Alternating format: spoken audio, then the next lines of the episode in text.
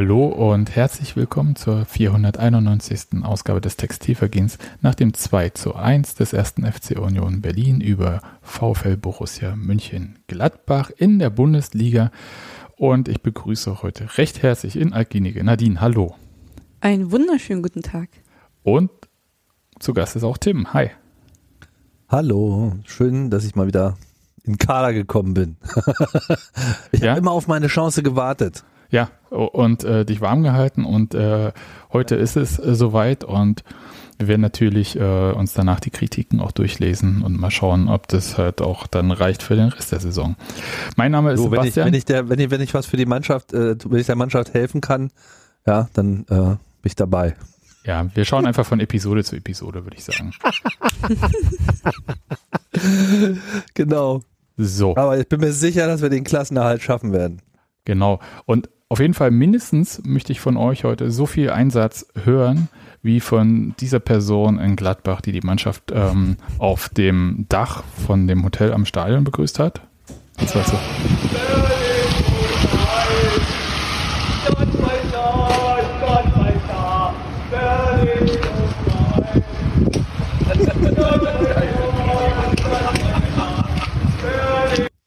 Ja, und ich weiß nicht, ob es die gleiche Person war, die dann auch im Stadion das gesungen hat, weil ähm, die Gladbacher waren ein bisschen leise und da reichte schon eine Person, um ein bisschen Ambiente im Borussia Park äh, zu schaffen. War sehr schön. Das war auch schon das letzte Mal so, als ich da war. Da waren irgendwie so ein paar tausend Leute. Das hatten wir, glaube ich, ja hier schon mal. Ne? War ja. schon auch dieser unglaublich charismatische Schlachtruf, den sie drauf haben. VfL. VfL. Der kam auch die ganze doch nur in Gladbach. Äh, in Bochum nicht. Bochum oder Wolfsburg nicht. singen sowas nicht. Ähm, keine Ahnung. Weiß nicht genau. Möchte ich mich jetzt nichts. auch nicht äh, drauf einlassen. Ähm, das sollen die mal unter sich ausmachen, die VfLs da. Und wir können ja mal direkt äh, zum Spiel kommen, denn äh, Urs Fisch hat ja ordentlich äh, umgebaut in der Mannschaft. Gab, glaube ich, fünf Wechsel, wenn ich das richtig gezählt mhm. habe. Und der augenscheinlichste war ja, dass Frederik Renault für Andi Lute im Tor war. Nicht, weil Lute verletzt war, sondern weil Renault aus persönlichen Gründen am Abschlusstraining und an der ähm, Teambesprechung, also der Videoanalyse, nicht teilnehmen konnte und Urs Fischer gesagt hat, hey, hat er danach jedenfalls in der Pressekonferenz so erläutert, das war jetzt keine optimale Vorbereitung auf ein Spiel und deswegen hat er sich dann für Lute entschieden. Und aber Renault das Spiel trotzdem gegeben, halt drei Tage später. Finde ich ehrlich gesagt ganz gut, weil ähm, Renault kann, konnte ja nichts dafür, dass er da gefehlt hat, erstmal. Insofern. Ja, das, das schafft irgendwie auch nur aus Fischer also. dann sozusagen, ach, da mache ich mir keinen Kopf gegen Gladbach, äh, steht dann halt Renault drin, ist mir egal. Ich weiß gar nicht, ob das nur aus Fischer ist, ehrlich gesagt, weil es ist halt schon, also es ist halt so, um mal jetzt hier so ein bisschen äh, Buzzwords zu bringen, aber um so vom Leadership her ist es ja total gut, äh, wie das gemacht wurde. Und ich glaube auch, dass es wichtig ist, dass man prinzipiell seiner Nummer zwei im Tor vertraut, weil kann ja immer was passieren und die kommt dann rein und dann soll es halt auch funktionieren. Ich fand das einfach äh, sehr freimütig, wie er es auch erklärt hat. Das äh, ja, hat da jetzt nicht, nicht so drumrum geeiert und auch nicht irgendwie auf diesen, ja, dann stimmt plötzlich die Abstimmung nicht oder so, ach, was ist ich, keine Ahnung. Und ich finde, äh, Frederik Renault hat uns ja auch so ein bisschen an Luther erinnert am Anfang, als er den Ball äh, beim Klärungsversuch dann den herannahenden Gladbacher an den Fuß geschossen hat. Vielleicht bringt Michael Sponing, ja, vielleicht bringt Michael Sponing denen das ja so bei das Vielleicht am Anfang da zu machen. Gute Vibes, sondern genau. Vielleicht ist die das einfach so ein Ding, so macht den Fehler gleich zum Anfang und dann, dann rennen wir da irgendwie keinem Rückstand hinterher oder so, macht den Fehler, da seid ihr noch wach, ihr bügelt den aus, passt schon. Ja, äh, waren leider nicht genug Unioner da im Stadion, um dann gleich Renault-Renault-Rufe zu machen, weil das wäre dann auf jeden Fall korrekt gewesen. Oder Lute Lute. Lute Lute hätte ich dann noch lustiger gefunden. Na, weiß ich nicht. Aber es war auf jeden Fall hat er sich da gut eingefügt. Insgesamt können wir ja gleich mal so abhandeln. Hat er, glaube ich, eine sehr, sehr ordentliche Partie gemacht. Ja. Wurde nicht besonders viel geprüft. Äh, das meiste hatte er sicher. Was aber, ich will jetzt nicht die ganzen Wechsel so durchgehen. Aber wir müssen über eine Situation schon reden. Also unser quasi fast dienstältester Unioner neben dem Kapitän Christopher Trimme mit Grisha Prömel hat sich ja gleich in der dritten Minute eine gelbe Karte abgeholt für, ja, kann man schon sagen, faul. Und jetzt ist die Frage, hättet ihr da auch gelb gegeben? Ähm, also ich gucke mir das hier gerade an und ich finde es Gegen Ginter war das. Hm? Gegen Ginter, ne? Der ja, Boden und fand ich überhaupt nicht gelbwürdig. Keine Ahnung, wie er den da ja. äh, getroffen hat. Der, der, der ist da schon sehr theatralisch unterwegs. Das war jetzt irgendwie nicht irgendwie so ein harter Hackentritt oder so, oder? Nee, trifft ihn irgendwie am Knie und Ginter hält sich am Schienbein fest und schreit, als wenn ihm gerade die Hand abgesäbelt wurde. ja, fand ich jetzt. Also ich gucke gerade nochmal. Ja, der hat ihn halt ein bisschen am Schienbein getroffen. Hm. Von der Dynamik her äh, kann ich schon verstehen, dass man als Schiedsrichter sagt, hey, will ich jetzt nicht hier sehen in, diese, in diesem Spiel. Da setze ich mal von Anfang an, äh, schiebe ich da mal so einen Riegel vor. Also ich fand das nicht so gelbwürdig, absolut nicht. Aber es gab halt so Szenen, also ich erinnere mich an dieses Foul von Embolo gegen Jecke, wo er den halt ordentlich umsetzt. Da gab es dann halt keine Karte. Hm. Und dachte halt so, naja, soll, sollte man dann, also wenn man schon so kleinlich rangeht, was völlig, wie gesagt, ist legitim von der Spielführung her als Schiedsrichter. Immer gegen die Ostklubs. Aber ähm, der kann dann halt das auch gerne durchziehen, diese Linie. Ja, zumal im Bolo ja wirklich äh, heftig war. Der ist ja, das war ja fast so ein Muhani-Concha-Ding. Nur hm. mit weniger Anlauf. Was? Aber so die Füße, junger Muhani hat mal äh, Concha von Bochum ordentlich weggehauen, dass der sich irgendwie das Bein gebrochen hat. Ja. Aber das war, war vor deiner Zeit. Das war jetzt aber nicht ganz so schlimm, fand ich. Also es war, also, nee, hat ihn nicht genau, wollte ich ja gerade sagen. Wollte ich ja gerade sagen, mit weniger Anlauf und äh, alles, aber halt auch irgendwie mit den Beinen voran und trifft halt Jekyll. Also da, das wäre schon deutlich auch gelb gewesen, wenn er dem für Prömel gelb gibt. Ja, zumal es von der Zeit her auch gut gepasst hätte. War Anfang der zweiten Halbzeit, da kann man nochmal ein Zeichen setzen. Also irgendwie so ein bisschen, hm, ja, Felix Brüch, nun gut. Also ich habe, äh, wie gesagt, ja keine Probleme mit ihm, aber ich, ist jetzt auch nicht so, dass ich äh, in, ich hätte beinahe gesagt, Felix Brüch Bettwäsche schlafe, aber ihr wisst schon, wie ich es meine. Gott, das klingt ein bisschen komisch, ne? In welcher ähm, Bettwäsche schläfst du denn eigentlich, Sebastian? Das müssen wir mal äh, off-air besprechen. okay. Ja. Machen wir. In gar keiner und nackt. So. Oh. Gott. Gut. Ich dachte, du wolltest das off-air besprechen. Ich, ich, dachte einfach wie so ein Pflaster einfach runterziehen. Ist Steffi einmal nicht dabei? Ja. Gut. Aber apropos Prömel. Habt ihr denn seinen Sportstudio-Auftritt gesehen? Ja. ja. Was halten wir denn davon? Ja. Wovon genau? Von, ne, nimm uns Allen? einfach mit äh, auf die Reise nach Mainz ins Studio zu Sven Voss ohne Zuschauer. Also ich habe jetzt nur diesen Webclip, den Ausschnitt, den Zusammenschnitt mit seinen ganzen zusammengeschnittenen, also es war ja so insgesamt 17 Minuten. Ich weiß nicht, ob da irgendwelche Werbe- oder sonst wie Unterbrechungen dabei ZDF, waren. keine Werbung. Ja, aber irgendwie war es nicht so aus einem Guss, keine Ahnung. Ich, der, der kommt am Anfang da rein. Ja. ja. Dann werden ihm da zwei, drei Fragen gestellt und dann kann er sich in die Ecke setzen, weil dann gibt es äh, Spielausschnitte von anderen Spielen und dann gibt es nochmal das Interview. Und ah ja, danach gibt es am Ende noch das Torwandschießen. Ja, das ist ja schon immer sehr langweilig gewesen. Das war halt Grisha irgendwie, also, dass sie das so mit dem Auto nochmal so aufgezogen haben. Gut, da hatte er nochmal die Gelegenheit gehabt, so seine, seine, ich weiß gar nicht, wie, wie ich das nennen soll. Ich finde das ja eigentlich sehr charmant. So dieses, ja, die anderen, die, die haben ja gerne irgendwie so, die achten, wie hat er das gesagt?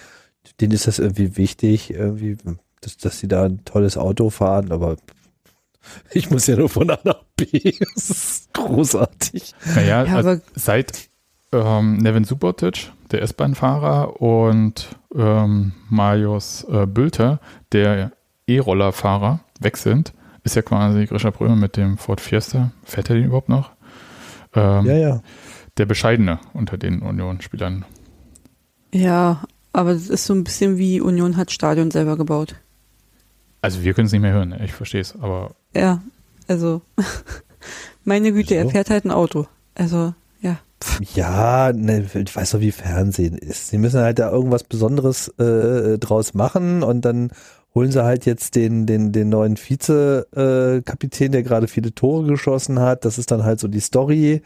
Und ähm, dann, dann muss er halt irgendwie alles hervorholen. Ich meine, das ist ja vollkommen normal eigentlich. Dass Unsere Schattenredaktion sagt, dass er auf jeden Fall jetzt ein Toyota in weiß fährt, aber ähnlich klein. Ah, okay. Also abgebildet haben sie noch dieses blaue Auto. Ja. das war Hat noch von der Omi, glaube ich, ne? Genau, von der Oma zum 18. Das ist auch, ist auch einfach clever, das nicht in Berlin anzumelden. Sparst du tierisch äh, Versicherung. ja,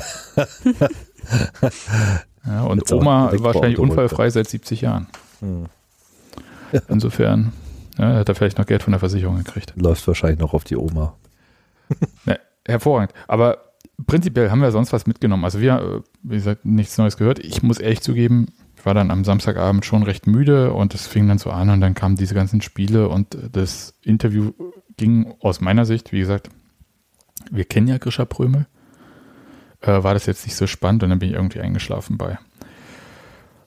Gab es was, was wir so mitnehmen? Hat er einen Vertrag verlängert? Naja, er wurde nee. natürlich dazu gefragt, ne? Mhm. Ob er das denn nun tun würde. Und letzten Endes hat er gesagt, na ja, äh, er fühlt sich ja wohl und ähm, da muss man auch mal reden. Also wenn du mich fragst, der bleibt. Okay. Also er geht jetzt nicht nach Gladbach zu äh, seinem Kumpel Marvin? und hängt dann irgendwie vorm Späti in Gladbach rum und machen stylische Schwarz-Weiß-Fotos. Ah, Gott. Na, siehst ja, wie es läuft für, für Marv. Also ich weiß jetzt nicht. Nee, es war die erste Woche. Also wir hatten alle schon mal einen schlechten Start, glaube ich. Aber doch nicht so einen schlechten. Hm, ich, ich könnte mal erzählen, ich habe mal bei der Mitfahrzentrale gearbeitet. Mhm. Und ich glaube, ich habe da zwei Wochen oder vier Wochen gearbeitet. Das war mir dann, also, und dann kannte ich die äh, Kennzeichen für die einzelnen Städte. Es war ja damals noch ohne Computergedöns und so mit Karteikarten. Mhm.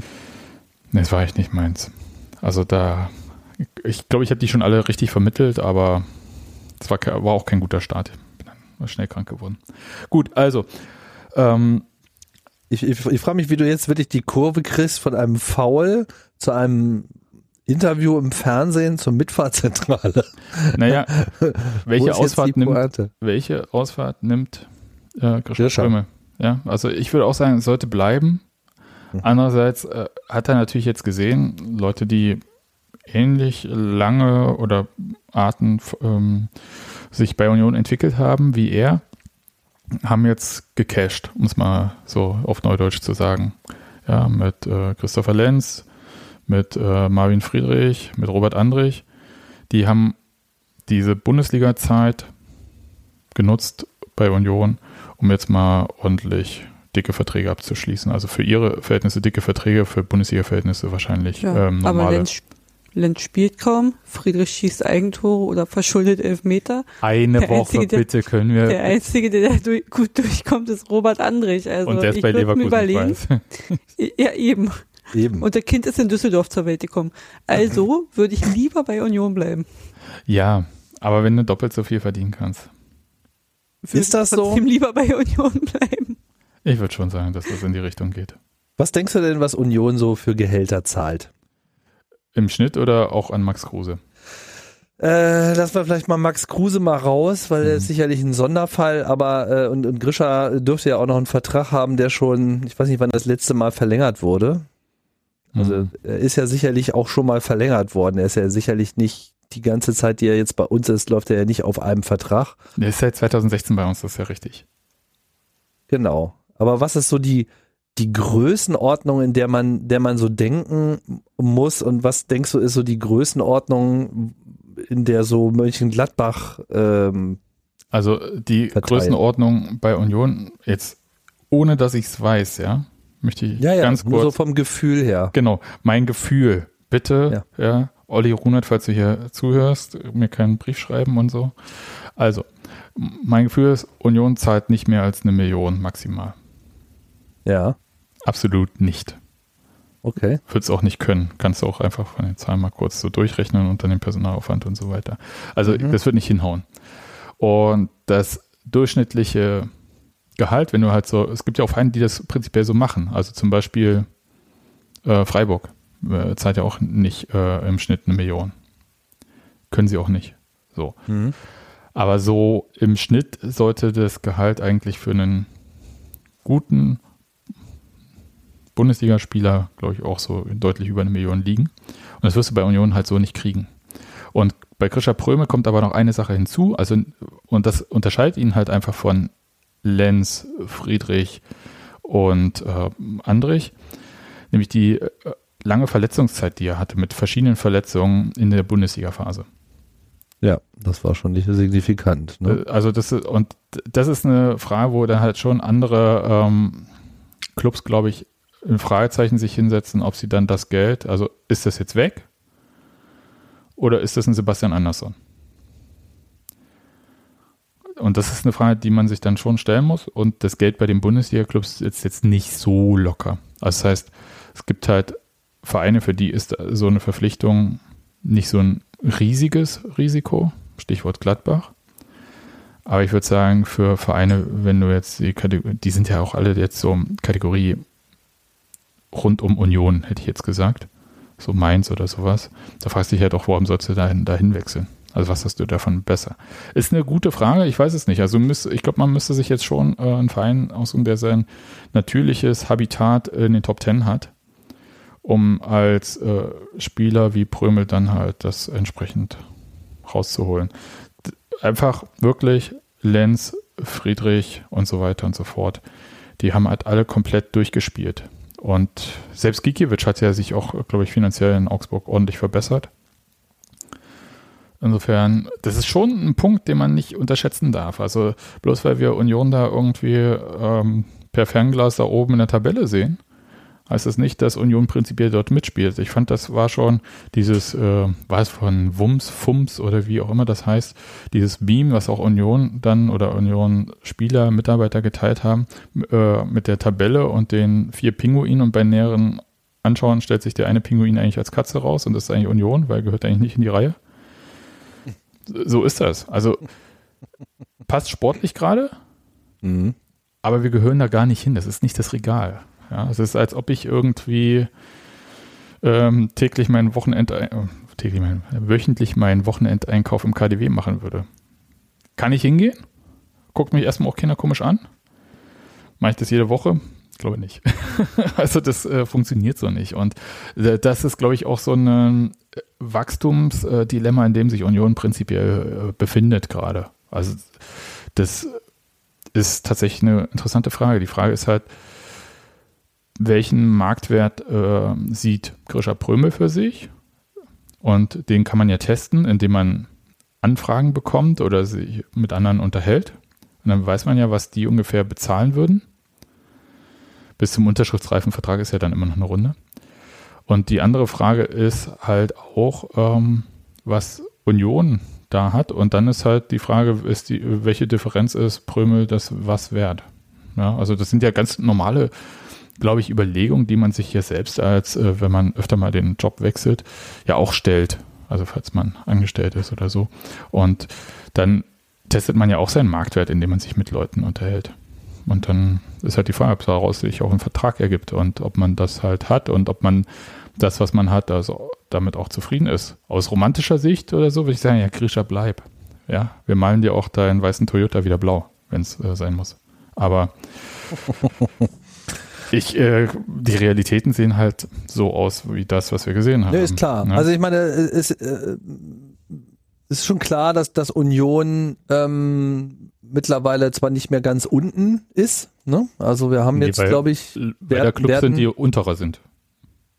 Ja, also ich meine, wir werden jetzt nächste Saison ähm, voraussichtlich, wenn wir jetzt mal davon ausgehen, dass die ähm, Saison ähnlich erfolgreich abgeschlossen wird wie die letzte, also im Sinne von Klassenerhalt auf jeden Fall klar und man, man landet so in den Top Ten.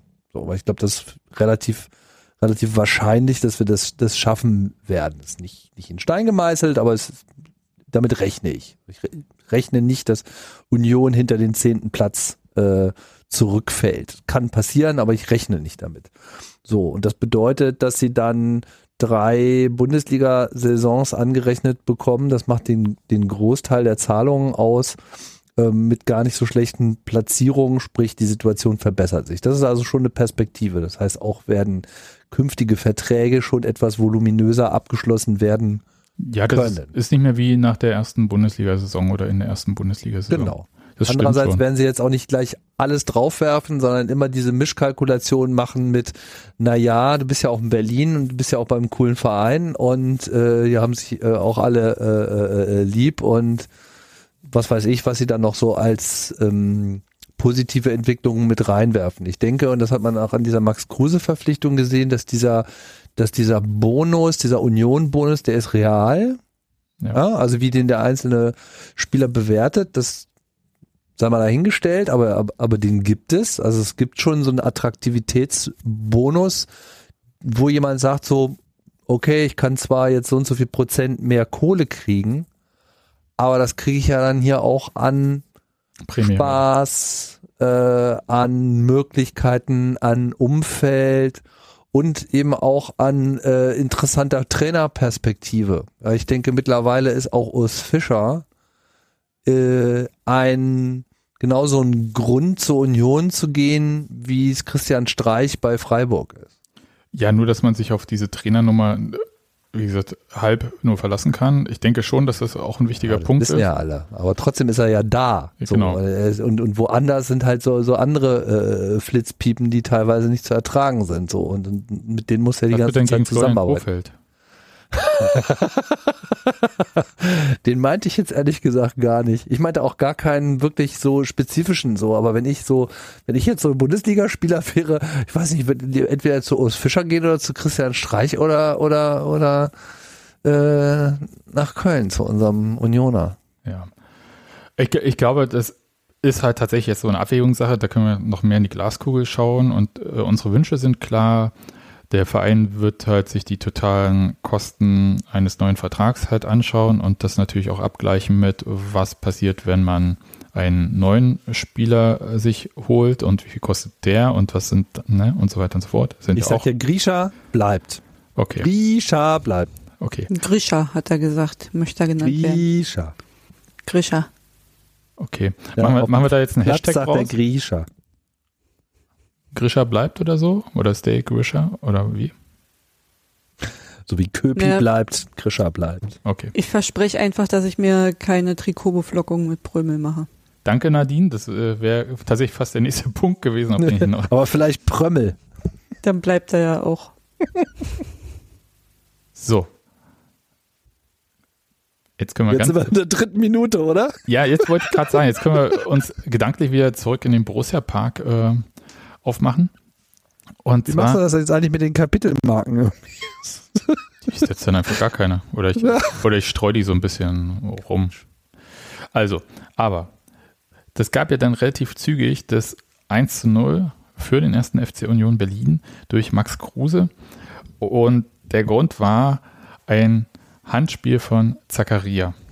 Erstmal Hand aufs Herz. Wer von euch hat dieses Handspiel auf Anhieb gesehen? Ich nicht. Max Kruse. Stimmt. Ja, die haben sich recht schnell beschwert, ne? Ja, und Gott sei Dank, weil ansonsten hätte der Brüch ja wieder nicht mitbekommen. Nee. Weil der hat ja generell im Spiel gerne auf Zurufe reagiert. Nee, das ist halt ein kooperativer Schießrichter. Und der arbeitet sich die Sachen halt im Team. So, hm. aber die Frage, die ich mir so ein bisschen stelle, klar, ja, technisch, Zacharia, hat die Hand über der Schulter, ist eigentlich in so einer Ausholbewegung mit dem Fuß und deswegen nutzt er die Hand fürs Gleichgewicht, logisch. Der Ball fällt ihm da drauf. Und er zieht sie ja noch so ein bisschen weg, aber technisch, wie gesagt, Hand über der Schulter, elf Meter, gut. Aber die Frage, die ich mir schon stelle, ist, wollen wir eigentlich, dass sowas ein Elfmeter ist? Ja, wenn es für uns ist. Ja, ne, es ist der Klassiker. Ähm, wenn es für uns ist, dann toll, aber wollen wir so einen auch gegen uns kriegen? Ja, aber Wieso andererseits. Sollte es denn keiner sein? Andererseits, nee, es ist nun mal so die Regelung, also, äh, dann, wenn er zufällig genau die Hand da hat, wo genau der Ball hinkommt, weiß ich auch nicht, ob es so ganz zufällig ist. Ja, ganz ehrlich. Also wie gesagt, die Regel ist klar. Mir geht es eher so um, ähm, ist es im Sinne des Spiels. Also ich meine, er hat sie ja nur, der hat ja die Hand da nicht ausgestreckt, der hat da auch nichts blocken wollen und so weiter und so fort, sondern der befand sich ja in einer Ausholbewegung mit dem Bein, ja, und hat da so, nein, es war keine Yoga-Figur. Also er hat jedenfalls da das so gemacht und ich habe mich halt so gefragt, ist halt eigentlich, also wenn man so nach diesem alten Kriterium Absicht geht, ist das wahrscheinlich das nicht. Ja, aber wenn er mit dem Bein irgendwie was machen will, dann soll er es doch mit dem Bein machen und nicht mit dem Arm. Ja, also, also was heißt denn, er hat die, die Hand nicht ausgestreckt, die war sehr wohl ausgestreckt. Ja, aber der hat sie nicht zum Ball ausgestreckt, die kam ja dann vom Kopf dorthin. Wenn sie nicht zum Ball ausgestreckt war, wie hat sie ihn dann berührt?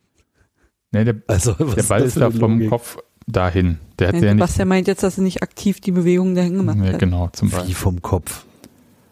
Das Union, naja, der vorher am Ball war ist es ja dahin. Sorry, ich meine, wenn du da spielst und der Ball fliegt dich auf, auf dich zu, dann musst du halt dafür sorgen, dass, dass, dass die Hand nicht am Ball ist. meine, das, der ist das, ja im Zweikampf gewesen. Mal gehört haben, ja, oder? aber der ist doch im Zweikampf gewesen und beide sind halt mit dem, mit dem Fuß da Richtung Ball.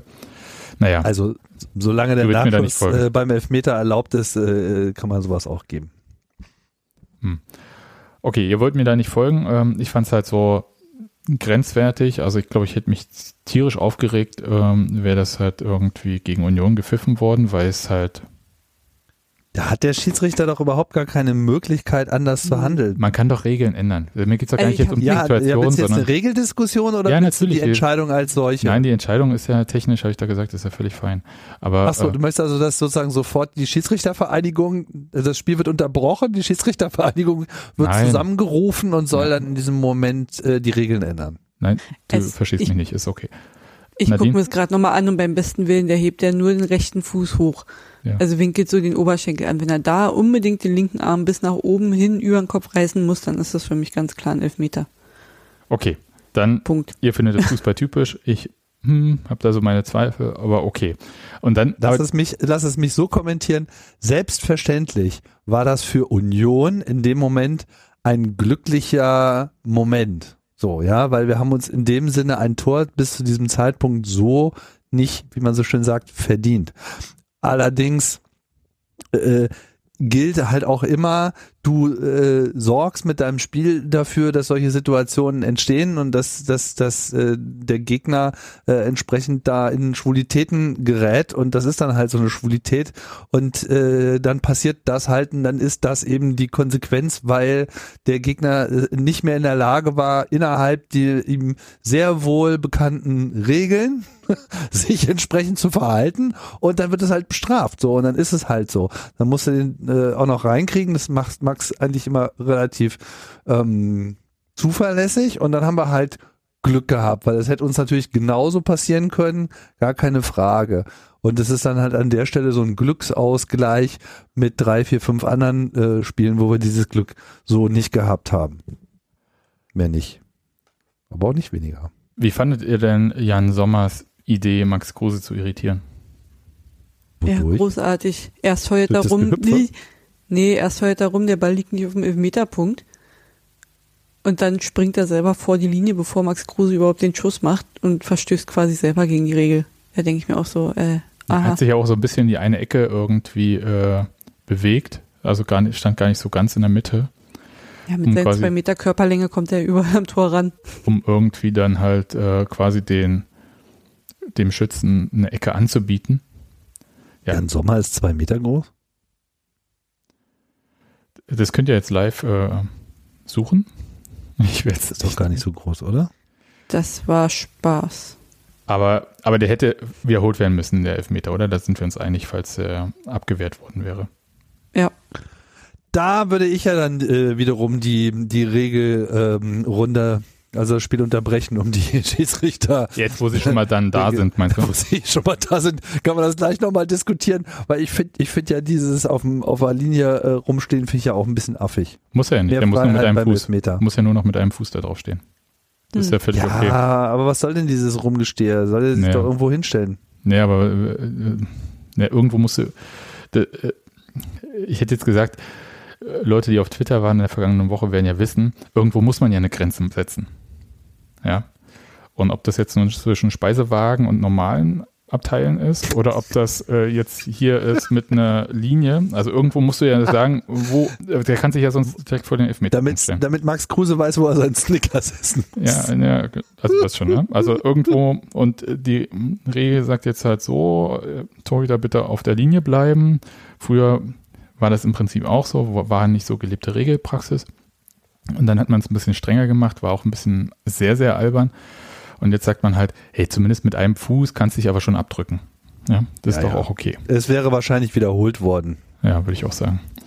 Aber so war es ein Tor. Ja, weil wie arschcool ist eigentlich Max Kruse bei Elfmetern? Also das ist ja. Ja. Und genau, ja. Gut. Ist er. Das kann man schon mal sagen. Also ich habe sehr damit gerechnet, dass er diesen Ball äh, verwandelt. Das ist ihm ja bisher nur ein einmal nicht sofort gelungen. Ja, das hat er auch mit Absicht gemacht, glaube ich. Ach, ey. Nee. Um nicht 16 in Folge verwandelt zu haben. Meinst du, ja? Ja klar, der macht jetzt wieder 15 hintereinander und den 16. schießt er wieder ein Torwart an, um den danach reinzuhauen. Naja, auf jeden Fall äh, haben wir dann geführt und ich fand das, fand das sehr angemessen, dass wir äh, geführt haben.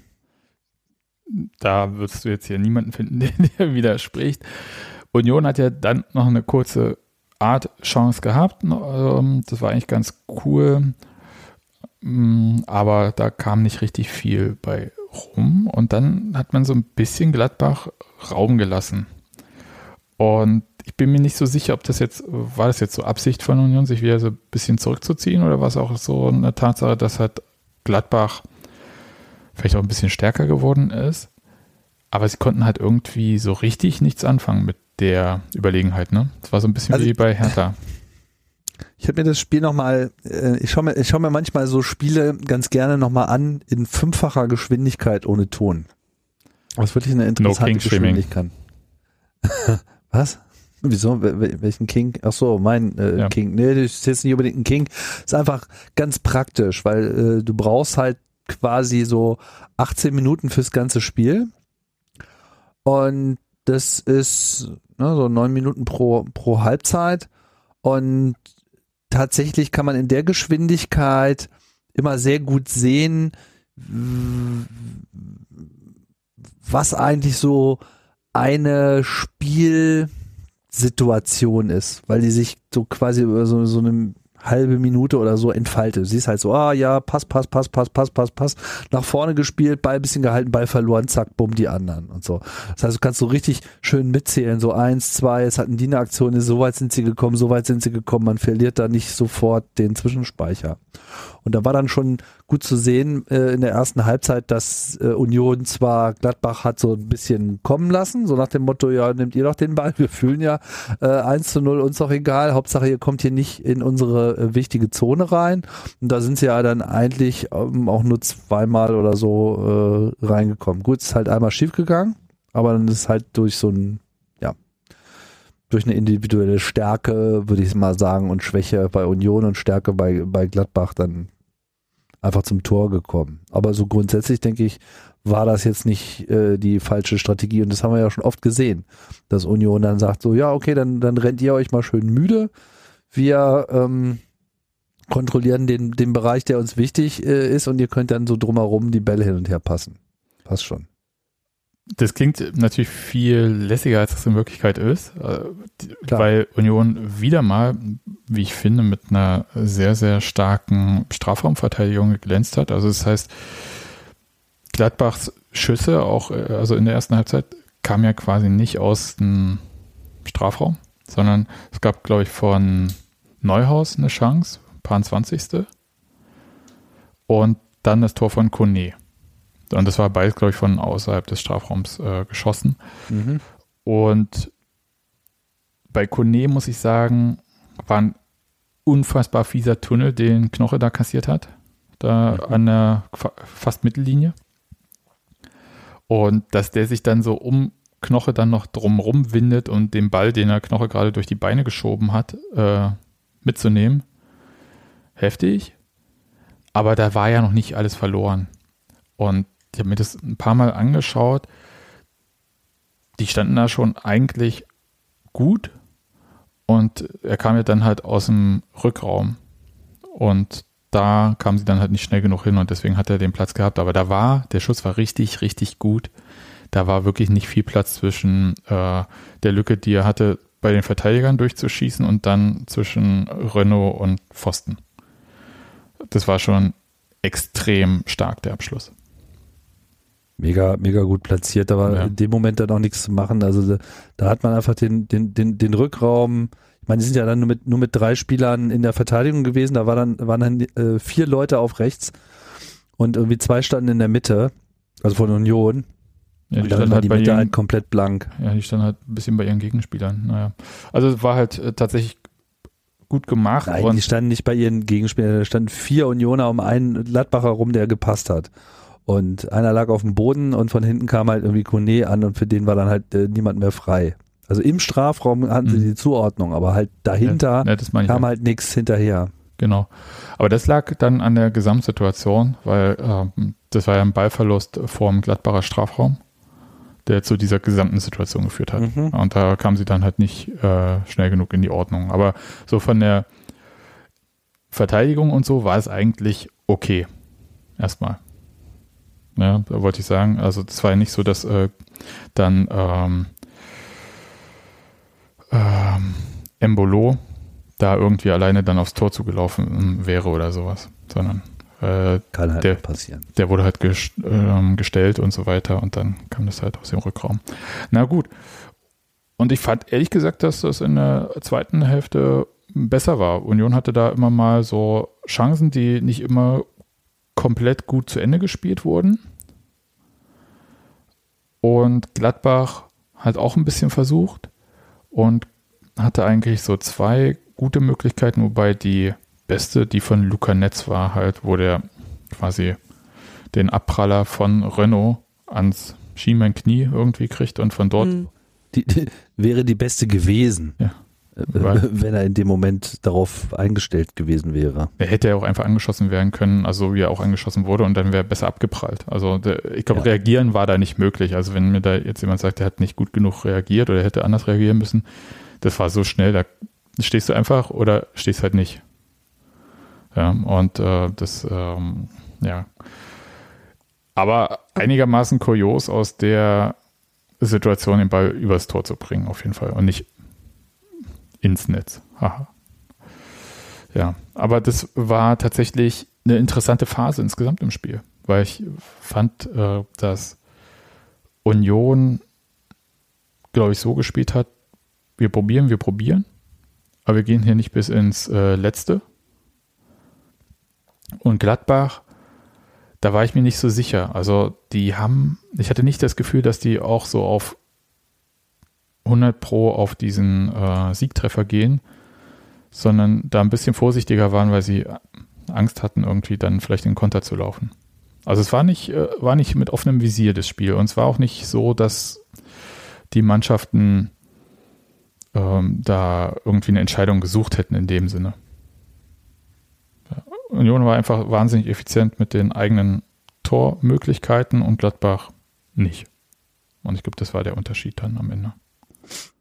Also das ist ja so ein bisschen auch so der, der eigene, ähm, hm, wie sage ich so schön, so, so unionseigene äh, Geschichtsschreibung oder oder oder eigen so eine so eine Selbstzuschreibung, dass sie ja dann immer nie aufgeben und auf ihre Gelegenheit warten, um sie dann zu nutzen. Das haben wir schon tausendmal gehört und das hat äh, sicherlich auch oft äh, funktioniert. Bin mir bloß nicht immer so sicher, ob sie wirklich in der Situation jetzt fünf Minuten vor Schluss dann so, unsere Chance wird kommen und wir werden sie nutzen und wir müssen sie irgendwie. Nein, das sagt man danach, aber. Ja, man sagt das danach so. Und äh, die hätte halt auch irgendwie nicht kommen können. Andererseits, dann das habe ich auch wieder in meinem fünf Minuten äh, Schnelldurchlauf, äh, also meinem fünffach Schnelldurchlauf äh, ganz gut gesehen. Gladbach hat immer ewig gebraucht, bis sie dann irgendwann mal was auf der Kette bekommen haben. Also sie hatten echte Schwierigkeiten bei Union überhaupt reinzukommen. In dem Moment, wo bei Union aber Action war, ging das immer rat, rattenschnell. Also dieses Umschalten, dieses sich äh, eine Situation erkennen und die dann schnell nutzen, das machen sie wirklich schon äh, ganz hervorragend. Und da war natürlich diese äh, dieses 2-1 wirklich auch das beste Beispiel wieder Auch wenn das so ein bisschen verkehrte Welt war, weil der Pass von Nico Gieselmann war ja eigentlich mehr so ein Max Kruse-Pass, nur dass Max Kruse diesmal auf der anderen Seite der, der Empfangs, des Empfangsvektors stand. Ne? Also so, es war ja genau so ein Pass, wie Max Kruse vor ein paar Spielen irgendwie auf Taiwo gespielt hat. Der war, ähnlich, ne? kann man mal ganz kurz richtig würdigen, das war fantastisch. Äh, ja, das war ein fantastischer Pass, super getimed, gut gesehen, irgendwie einfach durch die Linie durchgeschoben und, und, und Max Kruse stand einfach so, guten Tag, mein Max, mein, mein Name ist Max Kruse, ich, ich, ich schieße hier rein. So. Ja. Und keiner konnte da noch irgendwas dagegen sagen. Und dann, dann saß das Ding halt auch einfach, weil er es einfach auch super präzise abgeschlossen hat. Das war Alles wirklich gut. fantastisch. Also das, und das war halt auch so ein Ding, ähm, ich habe jetzt gerade, war was Zakaria, der den Ball da so komisch aus dem Strafraum mhm. gehauen hat? Ja. ja. Der hatte einfach da in den Momenten dann immer einen schlechten Moment irgendwie, also in Unions Momenten. Ähm, aber das Ding war ja eigentlich nicht heiß, das haben die erst heiß gemacht und dann war es halt einfach schnell geschaltet, äh, weil Gladbach quasi die Verlagerung selbst gespielt hat. Toll. Also wirklich, äh, schon wie du sagst, also der Zug zum Abschluss irgendwie, das hat wie gesagt, nicht immer funktioniert. Also da hat dann mal der letzte oder vorletzte Pass nicht hingehauen. Aber sie waren halt relativ schnell vorne. Das muss man schon sagen. Also das, da ging es ziemlich schnell ab. Ja.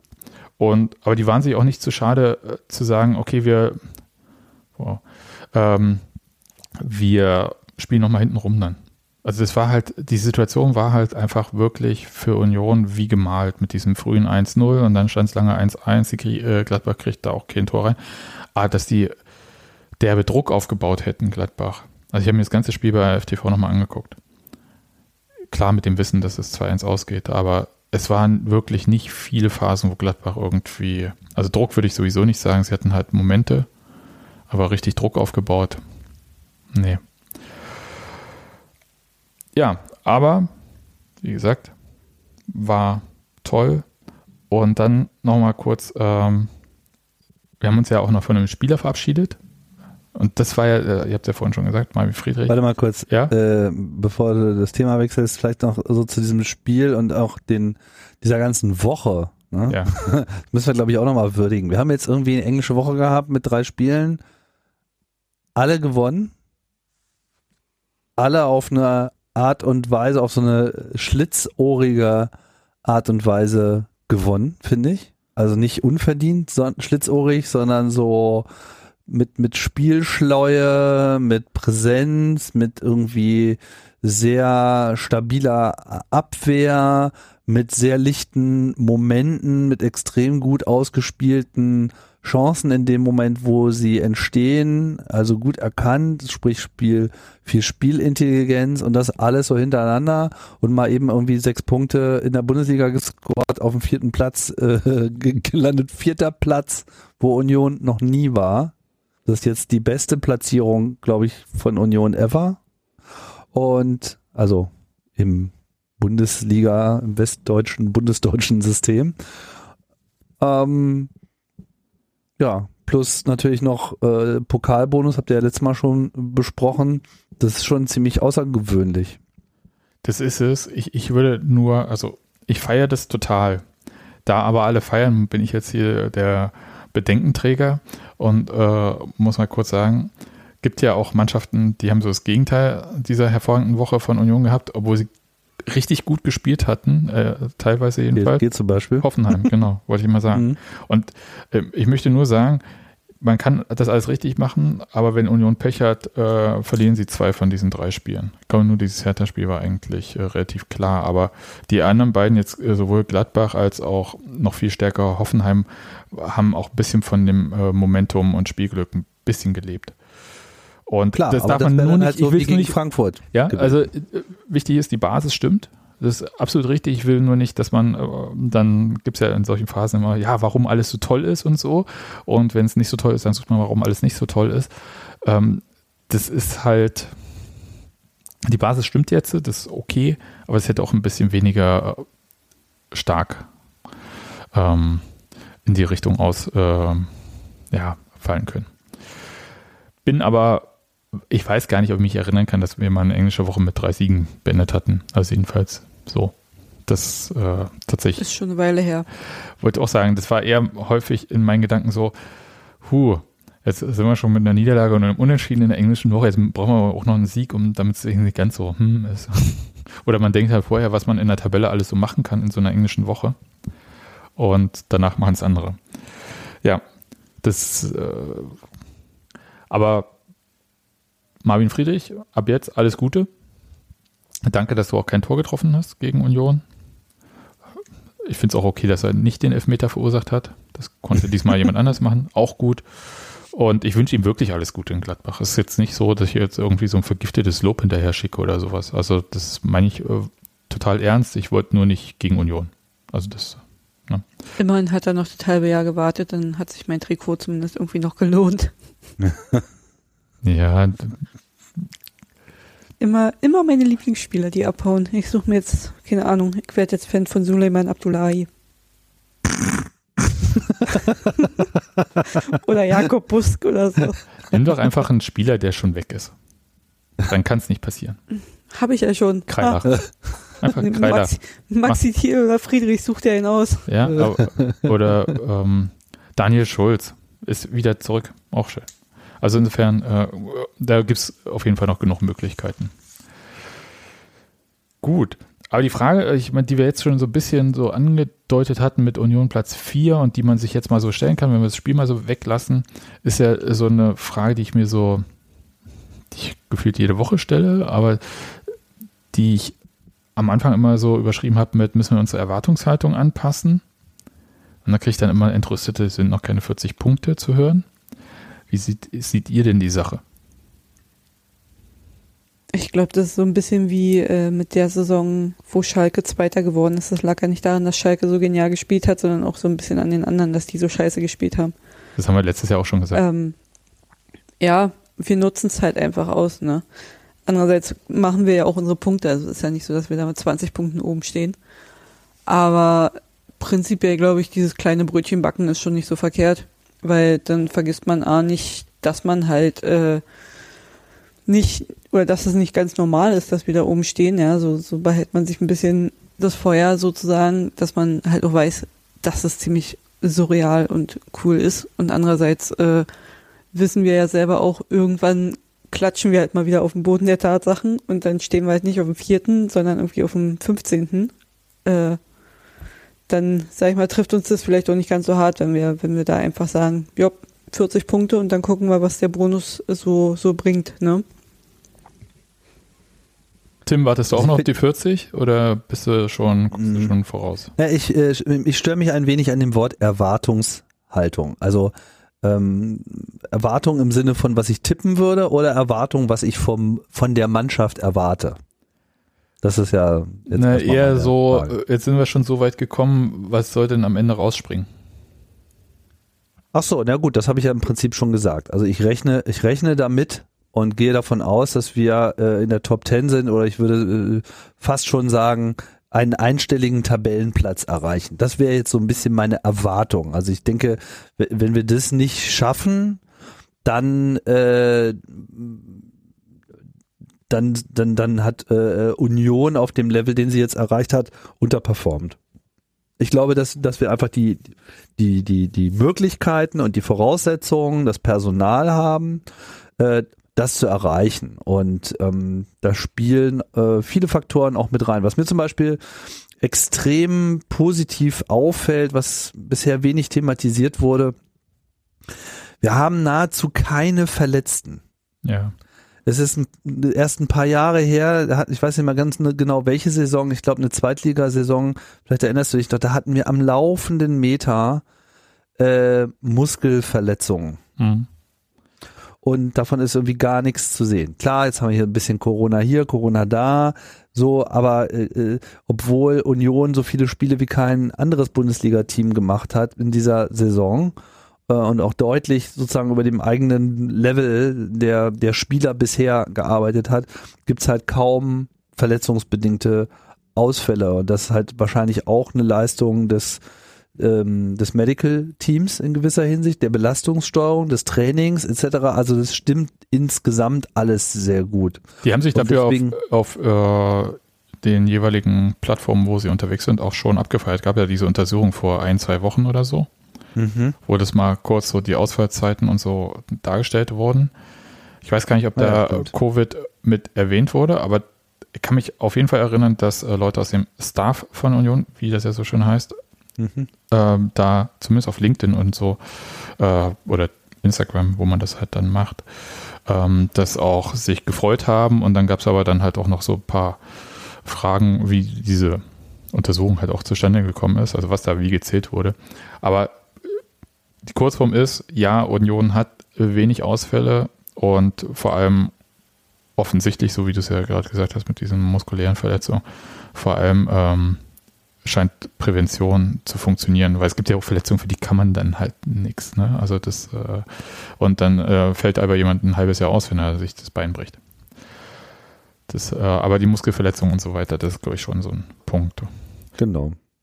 Ich wollte das so, so mit reinrühren. Ne? Also mhm. die Gesamtvoraussetzungen sind gut. Da, da ist einfach, da wird gut gearbeitet, da wird im Training gut gearbeitet, da wird äh, taktisch gut gearbeitet, da wird ähm, motivationstechnisch äh, gut gearbeitet. Man, man ne, bleibt da mental äh, fit, äh, man geht mit der richtigen Einstellung rein und auch nicht mit zu hohen Erwartungshaltungen dann wiederum auch, so dass eben auch Niederlagen oder schlecht gelaufene Spiele oder das Ausscheiden äh, jetzt in der Conference League in irgendeiner Form Problem ähm, darstellen. Ne? Und das, das ist so die Voraussetzung. Deswegen würde ich sagen, ich rechne damit, dass wir einen einstelligen Tabellenplatz haben. Ich hoffe, ehrlich gesagt, und finde es auch wie soll ich sagen, also es ist schon so ein bisschen so mein, mein, mein internes Saisonziel ist schon so, okay, so eine von diesen drei Europa Leagues könnte es werden und das wäre schon geil. Pokal will ich gar nicht dran denken. Ähm, ja, und ich glaube, erwarten, Erwartungshaltung allerdings an das Team sollte nach wie vor dieser Klassenerhalt sein, auch wenn er jetzt so früh ähm, geholt werden kann ich finde es das okay, dass das erstmal die Erwartungshaltung ist und dass man dann auch in den Dialog geht und auch mal einen Trainer fragt und so weiter, was, was jetzt eigentlich deren Erwartungshaltung ist. Weil ich denke, die werden sich dazu äußern. Das haben sie ja in der letzten Saison auch gemacht. So. Ja, nach Bisher die einzige Erwartungshaltung, die sie jetzt veröffentlicht haben, ist, jetzt sind wir im Pokal so weit, jetzt wollen wir es auch gewinnen. Die Erwartungshaltung, glaube ich, gibt es intern schon, die es bei den Fans so noch gar nicht gibt. Bei den Fans ist das eher so, wie schön wäre das denn? So, aber Max Kruse, glaube ich, ist schon so voll auf Double irgendwie. so, so, weißt also so, so, so mental äh, Double, so ein Union-Double. So, nicht nur äh, Europaqualifikation, sondern vielleicht auch noch ein DFB-Pokal. So, ich glaube, das ist so das, was er, was er anstrebt, von, von dem er glaubt, dass die Mannschaft das kann, dass, dass er das ausreichend will und wahrscheinlich auch in der Lage ist, in der Kabine einen entsprechenden Flow einzureden, dass sie das auch wollen. Da bin ich mal Meister gespannt. können wir nicht mehr werden, oder was? Was? Meister? Meister können wir, mhm. Meister? Nee. Was ist damit jetzt? Können wir nicht mehr werden, oder? Also müssen wir Stichwort Erwartungshaltung, da vielleicht doch ein bisschen im Dorf lassen. Aber was. mein Lieblingsspruch ist ja immer, Corona hat uns die Meisterschaft gekostet. okay. Deswegen, deswegen wären wir nur Siebter und, und, und, und so. Ne? Ja, also ich glaube, so wie du es aufgedröstet hast, ist das, glaube ich, sehr plausibel, Tim. Es gibt noch so den Punkt mit diesen 40, das hatten wir auch, glaube ich, in der vergangenen Saison, da war es ja ähnlich, dass das halt äh, wie so ein Mantra vorgetragen wurde. Das hat auch einfach was damit zu tun, dass man die 40 erstmal erreichen muss. Also, dass man nicht vorher äh, so Konzentrationen nachlässt und wir erinnern uns an Bremen mit 31 Punkten, die waren vergangene Saison quasi schon sicher und haben dann diese hervorragende Serie von, weiß ich nicht wie, neun Spielen ohne Sieg oder äh, mit acht Niederlagen und einem Unentschieden oder so da äh, gebracht und sind abgestiegen. Da muss man schon so ein bisschen die Spannung hochhalten, bis man auch wirklich über diese Linie des Ziels drüber ist. Mhm. Ich weiß, dass das natürlich, äh, wenn man sagt irgendwie, hey, es ist 20. Spieltag, ihr habt so und so viele Punkte, get over it, ja, macht jetzt mal hier. Aber es ist schon so ein Punkt, äh, den ich auf jeden Fall verstehen kann. Und Erwartungshaltung ist jetzt nicht so, dass ich jetzt sage, da muss jetzt Europa rausspringen, da bin ich auch eher bei dir. Was so ein bisschen noch so ein Punkt ist, und er hat mit Erwartungshaltung wahrscheinlich erstmal noch nichts zu tun, lässt mich aber manchmal so schaudern, ist äh, so eine gewisse, also wir sind ja in einer Mischung aus äh, verwundert und äh, fasziniert, ob Tabellenstand und äh, Spielen und so, die Union da so abliefert. Und ich habe so ein bisschen Schiss, dass das A so als normal wahrgenommen wird, das ist so ein Punkt. Und dass man dann halt so, so ein bisschen überheblich, also ich, und da rede ich jetzt so von Fans oder so, gar nicht von Mannschaft und so, aber von Fans, dass man so überheblich gegenüber anderen wird und so, dass so ein bisschen mir manchmal die Demut fehlt, weil wir haben schon mit Union Phasen, hätte ich beinahe gesagt, das waren aber dann doch äh, Jahrzehnte fast, erlebt, die super schlecht liefen und wo auch der Verein insgesamt auch keine gute äh, Situation oder ähm, ähm, wie sagt man, Gott, jetzt habe ich das Wort verloren, aber äh, keine gute Figur abgegeben hat. Und äh, nur weil wir so eine unfassbare Phase, äh, die gemischt ist aus, wir haben eine riesige Wirtschaftskrise, zumindest was die Bundesliga betrifft, auf jeden Fall, die halt viele Vereine trifft, aber Union nicht, weil die gar nicht aus diesem Bundesliga-Dunst kommen, sondern aus der zweiten Liga. Das heißt, äh, ist es mal angenehmer für sie. Der Transfermarkt ist dadurch äh, merkwürdig bis kaputt. Wir haben ähm, die Phase, dass wir eine personelle Konstanz haben, aber personelle Konstanz plus auch Expertise. Bloß weil Leute konstant am Ruder sind, heißt das ja nicht, dass das irgendwie äh, alles toll ist. Ja? Also Michael Preetz war auch sehr viel, äh, sehr viele Jahre Manager von Hertha BSC. Das hat jetzt aber nicht immer nur zu Beifallstürmen dort geführt. Äh, und diese Mischung aus, wir haben das auf verschiedenen Positionen und das fügt sich halt zueinander. Das einfach genießen und äh, wenn andere dann abstinken, dann ist das halt so, aber es werden halt auch wieder andere Momente kommen. Also da finde ich so ein bisschen, dass man so kleines Männchen aufpassen muss, dass Karma nicht einem am Ende in den Allerwertesten kneift, wenn man da ein bisschen zu überheblich ist gegenüber anderen. Also ich zum Beispiel könnte mir jetzt nicht irgendwie gegenüber Hertha, das äh, würde ich mir einfach nicht erlauben, weil die halt vom finanziellen Potenzial theoretisch halt viel, viel weiter sind und halt auch infrastrukturell in vielen Momenten deutlich weiter sind. Da kommen wir vielleicht nachher nochmal kurz dazu. Ja, also äh, letzte Saison haben wir äh, die 40 Punkte am 28. Spieltag geholt und ich ähm, meine Erwartung wäre, dass Union das jetzt zum 26. Spieltag schafft. Ja, ihr habt das zuerst gehört.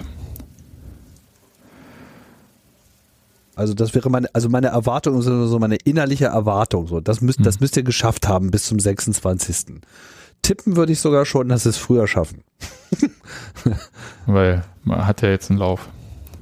Ja, ich habe mir mal geguckt, gegen, gegen wie wir da so spielen und so weiter. Und da spielen wir da halt so gegen ähm, ähm, Wolfsburg und gegen ähm, Ja, die können ja nichts, ne? Hm. Augsburg und Bielefeld und so weiter. Ähm, mal, das, mal abwarten. Und Stuttgart. Ja, klar, mal abwarten, so, aber das, das, das sind halt sozusagen die Aufgaben, die vor uns stehen. Ne? Gut, da ist jetzt auch noch Borussia Dortmund äh, mit drin.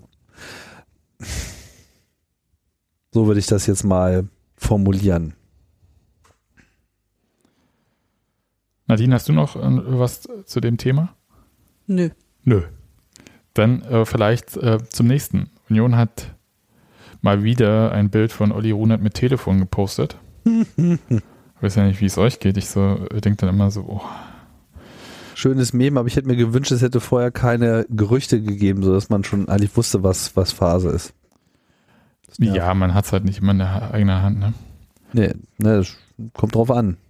Aber dieser äh, Transfermarkt ist äh, schwierig. Das tickert ja dann sozusagen immer auch schon von der anderen Seite. Das meine ich, meine ich ja. Es kam ja dann aus äh, wo, wo kommt eigentlich Andras Schäfer her? Genau, also er spielt in der Slowakei, ist aber Ungarn, ne?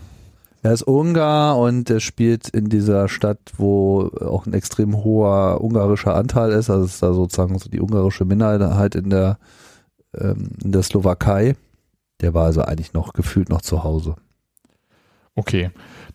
der ein oder andere wird ihn halt kennen und das wurde jetzt auch im Medial noch mehrfach genannt, dass er derjenige war, der bei der Europameisterschaft äh, ein Tor gegen an Manuel Neuer, ich hätte bei Andreas Scheuer gesagt, Manuel Neuer geschossen hat.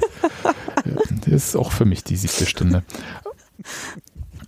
Offen. Manuel ne-, Neuer, Andreas Scheuer. Okay.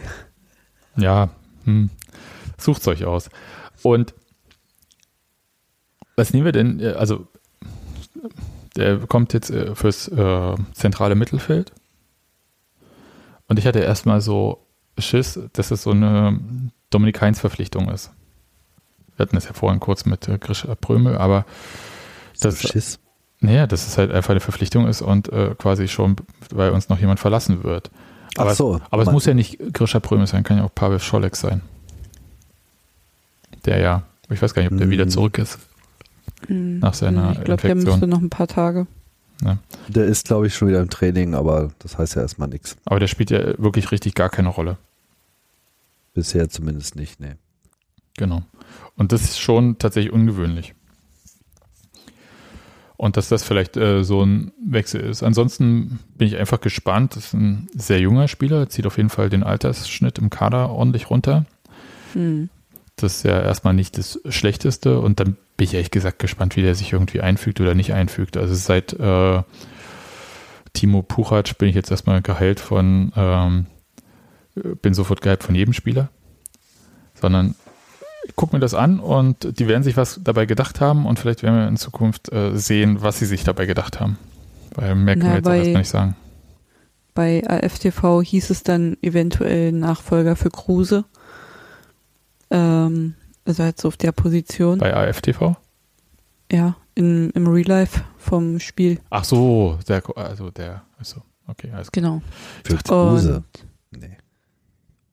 Und äh, dass der aber auch aktuell noch verletzt ist, der Schäfer, also dass wir da noch ein bisschen warten werden müssen, bis wir den irgendwie sehen können.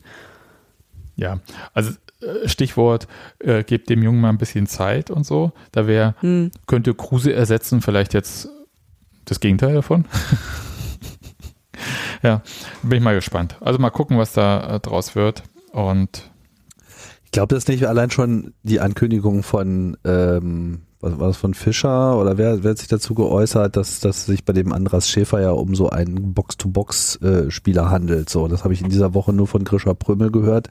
Und ich denke, dass das ist so ein bisschen die, die, die, die Rolle. Also wirklich so jemand, der Kreativität ins Mittelfeld bringt, wo es sicherlich ähm, noch Raum für Verbesserungen gibt bei Union. Ich meine nicht, dass wir jetzt ein untätiges äh, Mittelfeld haben, aber äh, grundsätzlich habe ich so den Eindruck, Urs Fischer und damit natürlich auch Oliver Runert ist auf der Suche nach weiteren Spielern, die äh, Kreativität äh, mit reinbringen und Spieleröffnung und sozusagen dieses, dieses ganze nach vorne spielen noch weiter ähm, beflügeln können. Und auch Dominik Heinz scheint ja an der Stelle tatsächlich ähm, auch hilfreich zu sein wie man ja auch schon gesehen hat bei der Einleitung des, des, des, des Pokaltraumtors. Ja. Ne?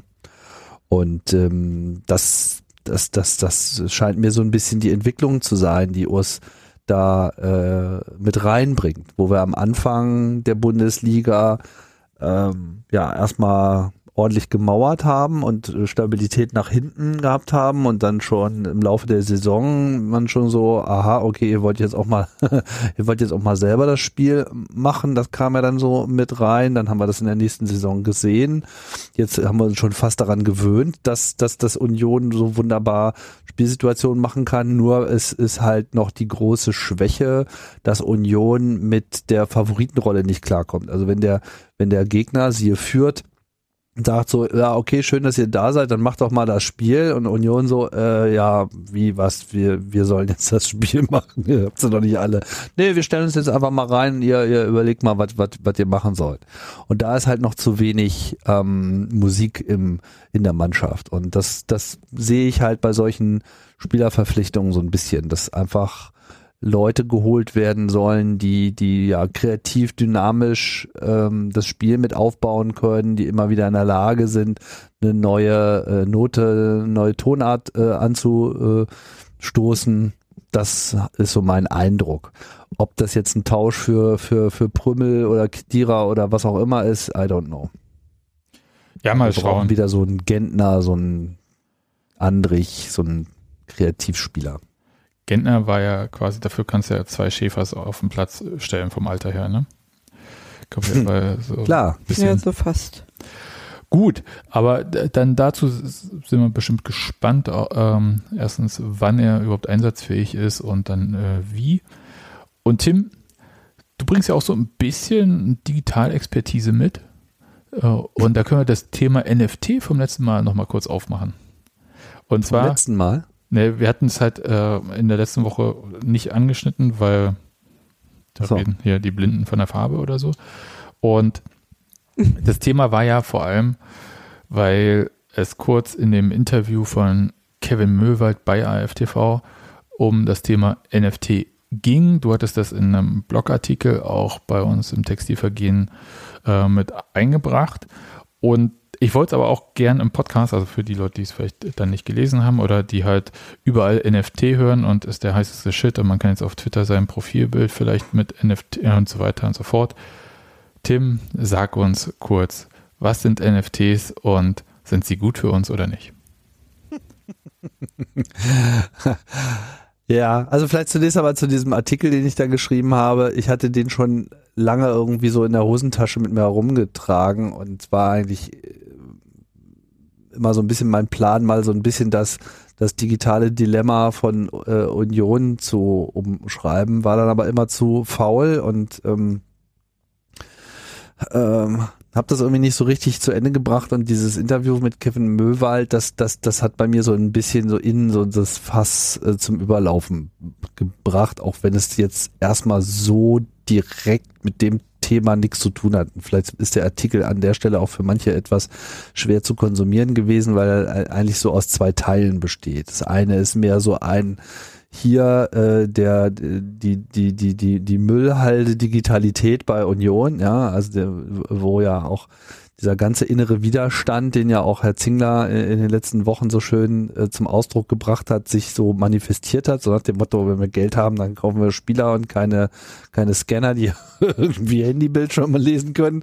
So, ja, brauchst du gar nicht zu betonen, Dirk, irgendwie. Haben wir auch schon gemerkt, dass euch das nicht wichtig ist, so, ne? Hilft aber nix, so, weil äh, der Rest der Welt schreitet halt auch voran. Und diese ganze äh, grundignorante Haltung, die auch eine sehr deutsche Haltung ist, in gewisser Hinsicht, in negativer Hinsicht. Weiß ich nicht, ob, also würde ich gar nicht so, also das klingt ja dann halt immer so, äh, aber wenn du halt die, äh, du hast, stehst halt vor einer Investitionsentscheidung. Also ich sehe das jetzt mal ein bisschen, also spreche mal nicht so polemisch wie Dirk Zingler, stehst halt vor einer äh, Investitionsentscheidung und die heißt halt entweder alles auf den Kader der ersten Mannschaft, jetzt da wir Bundesliga sind und lasst uns um Gottes Willen alles probieren, hier drin zu bleiben. Das sorgt auf lange Sicht für mehr Kohle. Danach können wir die anderen Investitionen äh, nachholen. Dann ist das ja schon plausibel. Man kann es ja nicht so runterrechnen, als ob, ähm, wenn ich jetzt irgendwie ah. Scanner XY-Zahl ja. nicht kaufe, nee, dann ist Max Kruse bezahlbar ich, ich, kann, ich, kann, ich kann ja die, ich kann die wirtschaftliche Entscheidung völlig nachvollziehen, insbesondere vor dem Hintergrund, dass man eigentlich zu diesem Zeitpunkt schon einen Stadionerweiterungsbau fertig haben wollte, wo selbstverständlich alle Eingangssituationen überarbeitet werden und natürlich dann auch so ein Detail wie Ticketscanning technisch anders realisiert ist, ja. weil man dann auch die Drehkreuze hat, die vorgeschrieben sind, wenn du irgendwie in Europa mitspielen willst, etc. Es ist absehbar, dass man diese Investition ohnehin tut und dass man jetzt die Scanner, die man hat, nicht austauscht, verstehe ich. Nur so hat das ja nicht formuliert, sondern es ist ja immer so dieses so, ja, ihr mit eurem digitalen und so weiter und äh, eurer veganen Wurst irgendwie geht mir aus der Sonne. Und das, das äh, ist leider etwas, was ich seit Dekaden in Deutschland immer wieder sehe, so ein, so, so, so ein latent reaktionäre äh, Argumentation, die dem Ganzen auch immer so wenig Bedeutung beimengt. Und dabei übersieht man dann halt schnell was, weil man ist offensichtlich auch nicht bereit, sich damit zu auseinanderzusetzen, was, was das eigentlich bedeuten kann und welche Chancen damit auch verbunden sind, sondern es ist immer mehr so eine Abwehrhaltung. Ja. Und das, das, das, das hat diese ganze CDU-Regierung, die wir nun endlich losgeworden sind, auch tief mitgeprägt. Inwiefern jetzt die neue Regierung da äh, besser aufgestellt sein wird, das bleibt abzuwarten. Aber das, das ist halt einfach so ein, ein deutsches Dilemma. So, das ist einfach generell in, in, in unserem Land ist es einfach so und es macht mich wahnsinnig, ja, weil man verpasst einfach die Debatte aus so einer Grundabwehrhaltung heraus. Egal.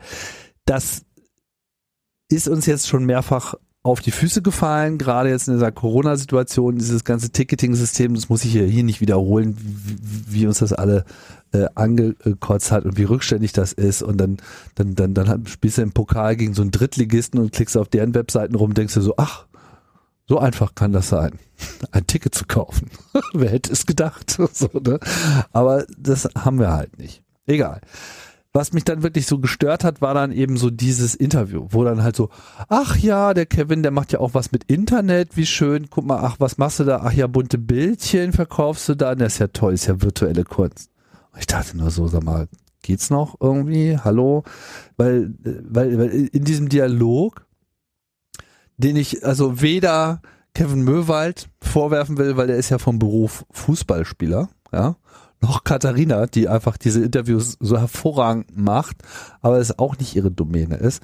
Aber da hat sich einfach für mich dann so gezeigt, so, okay, ihr steht mal wieder so schutzlos, also wirklich, ihr, ihr, ihr steht so im Seidenhemd vor dem, vor dem Feuer und denkt euch, ah, das sieht aber schön aus. Wie dieser Vulkanausbruch, wie schön. so, wie ich muss eine Maske tragen. Also das, das, das hat sich einfach für mich gezeigt, so, okay, alles klar, ihr seid überhaupt nicht in der Debatte, ihr wisst, ihr wisst überhaupt nicht, was gerade passiert in der Welt und, und, und was hier gerade los ist und was auch gerade über den Fußball einbricht. So. Und deswegen musste ich das mal aufschreiben, weil ich weiß, dass das ein extrem kompliziertes Thema ist Gar keine Frage. Ist nicht einfach zu verstehen. Es ist auch nicht einfach zu reflektieren. Äh, umso wichtiger ist es, äh, mal die Aufmerksamkeit dafür zu gewinnen. Weil was wir gerade erleben, ist einfach so ein völlig unguter Trend des, des, des, des, des Megakapitalismus, der äh, da gerade über die Gesellschaft hereinbricht in Form dieser ganzen Kryptogeldszene wo einfach Leute äh, in einem unregulierten Raum äh, anfangen mit Geld zu pokern und Leute äh, da reingelockt werden, die überhaupt nicht verstehen, was was was da überhaupt passiert. Und die äh, quasi angesogen werden mit dem Versprechen so, ja hier, das ist jetzt hier der neue Goldrausch, du kannst dabei sein, du musst nur irgendwie dein ganzes Erspartes da, da reinschmeißen und alle werden reich werden. Und das ist halt, naja, wenn man sich das halt mal anschaut, das ist halt so ein Nullsummenspiel, wo Geld ausgetauscht wird zwischen Leuten, die keine Ahnung haben und Leuten, die etwas weniger keine Ahnung haben. Und die Leute, die etwas weniger keine Ahnung haben, haben halt die Chance, äh, äh, Geld zu verdienen und am Ende sind diejenigen, die am wenigsten äh, Ahnung haben, die werden dann halt draufzahlen.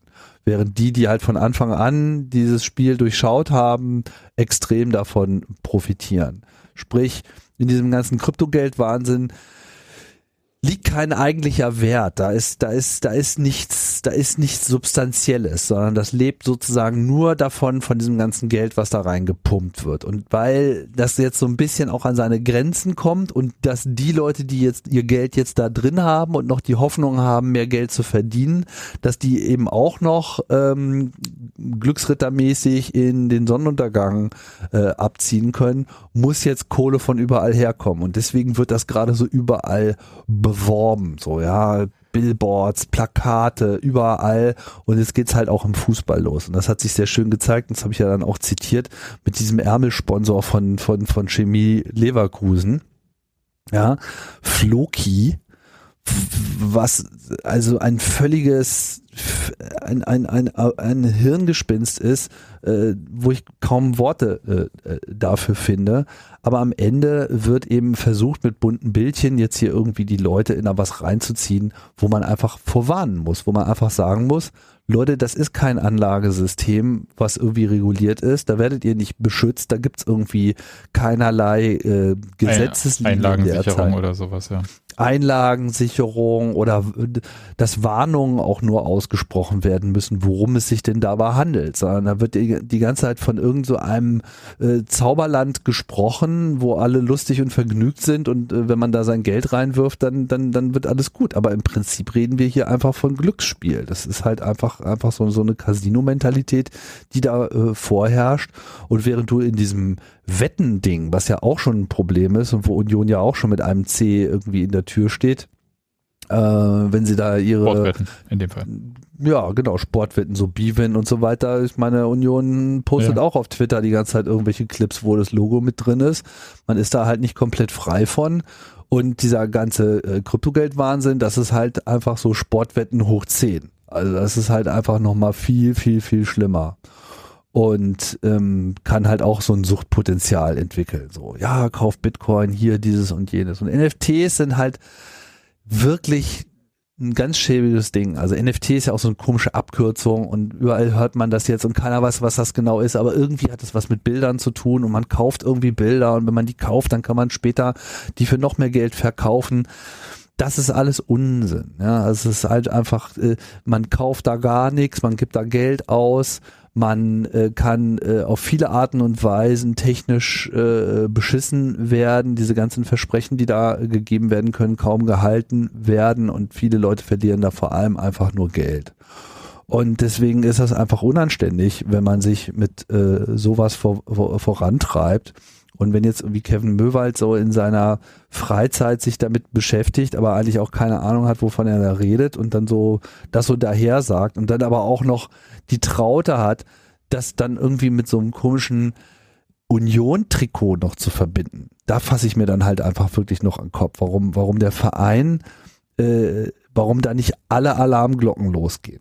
Aber ja, er hat ja, also, also er hat ja zumindest in dem Interview auch ganz deutlich gesagt, wie ich fand, äh, äh, erstaunlich offen dafür, dass er das irgendwie äh, offen, äh, auch cool findet, NFT oder so, dass er davon, dass er überhaupt keine Ahnung hat, wie das funktioniert und was das soll und auch nicht wüsste, warum die Leute dafür Geld ausgeben. Ja. Das fand ich halt auch wirklich eine bemerkenswerte. Das war sehr offen. Ja, was in gewisser Hinsicht sehr, äh, ne, also wie gesagt, ich mache ihm jetzt persönlich da gar keinen Vorwurf, weil er ist dann halt wie Union letztlich auch nur ein Opfer dieses Trends, dieses Hypes, der da halt gerade ist. Und alle verstehen das nicht und weil sie es nicht verstehen, aber alle anderen davon reden, denkt man halt so, es reden aber alle anderen davon, dann muss es ja irgendwie was Wichtiges sein. So wie unsere Bundesregierung seit drei Jahren, vier Jahren irgendwie die ganze Zeit irgendwas erzählt mit Blockchain wäre jetzt irgendwie eine Zukunftstechnologie und man müsste da ja irgendwie investieren, weil die Zukunft. So, aber äh, mal erklären, wozu man das brauchen kann, ist bisher auch keinem gelungen. Ja, also es ist halt einfach so Schlangenöl. Ja, also man, so, so wie früher so die fahrenden Händler von Dorf zu Dorf gezogen sind und äh, Schlangenöl verkauft haben, was halt gegen Hexenschuss, äh, Beziehungsprobleme und keine Ahnung, verdorbenen Fisch hilft, wenn man es nur lange noch drauf streicht. Und die Leute dann bereitwillig dafür Geld ausgegeben haben und natürlich dann auch dran geglaubt haben, weil sie haben ja ihr Geld da reingesteckt und werden, wollen sich ja dieser Peinlichkeit Dritten gegenüber überhaupt nicht aussetzen, dann dann zu behaupten, es würde nicht helfen. Das ist ja wie so mit Homöopathie oder sowas. Ja? Ganz also kurz nur, behaupten ja auch die Leute, dass, dass mhm. es irgendwie hilft. Äh, kurz nur für die Leute, die jetzt, wie gesagt, ich glaube, deine Haltung dazu ist total klar geworden. Mhm. Aber wenn du jetzt NFT in, ich sag mal, 30 Sekunden erklären müsstest, was ist das denn überhaupt? Also, ähm, es ist es ist wirklich schwierig zu erklären. ähm, das Versprechen ist, dass man durch Einsatz von Geld irgendwie Rechte an Bildern, Filmen, Tweets, irgendwelchen digitalen Dingen erwirbt. Faktisch, wenn man so einen Kauf vornimmt, wird man einfach erstmal dazu gezwungen, in diese ganze Kryptogeld-Währungsgeschichte einzusteigen, weil nur damit kann man das kaufen, ja. Warum? Und nur innerhalb dieser Welt kann man es besitzen. Und warum kann man das, das nur, warum kann man das nicht mit, ähm, ich sag jetzt mal, echten Geld? Normalem Geld kaufen? Hm? Weil es eben, weil das, was man quasi erwirbt, ist etwas, was nur in dieser Blockchain existiert. Das mhm. ist halt einfach so eine ewig wachsende Datenstruktur, die kryptografisch abgesichert ist, damit klar ist, wem was gehört. Damit kaufst du quasi deine Bitcoin oder damit kaufst du deinen Ether, damit kaufst mhm. du diese, diese erfundenen sogenannten Währungen, die nicht technisch betrachtet eigentlich gar keine Währung sind, also so ein, so ein Digitalgeld. Und es ist halt eine Eigenschaft davon, dass du äh, da auch noch so Tokens mit dazu tun kannst. Also irgendwelche äh, Bitfolgen, die irgendwas repräsentieren können. Irgendwas. Hm. Und dann haben halt Leute damit angefangen, da so URLs reinzuschreiben, die auf irgendwelche Webseiten zeigen, wo irgendwelche Bilder sind und haben dann gesagt, ja, wenn du das jetzt hier kaufst, dann erwirbst du quasi ein Anrecht auf diese URL, die halt, äh, wo da ein Bild dahinter ist. Und was passiert, wenn die URL weg ist? Also wer bezahlt denn dafür? Ja, gute Frage und da ist schon viel verschwunden. Ja, ich meine, das ist ungefähr so, du kannst im Supermarkt, äh, sagen wir mal, du, du gehst jetzt in eine Galerie und kaufst ein Bild, dann hast du das und dann hängt das an der Wand. Und NFTs ist so ein bisschen, du kaufst beim, beim Supermarkt einen Zettel, wo drauf steht, äh, in, in Auguststraße 43 hängt ein Bild an der Wand und das ist jetzt deins.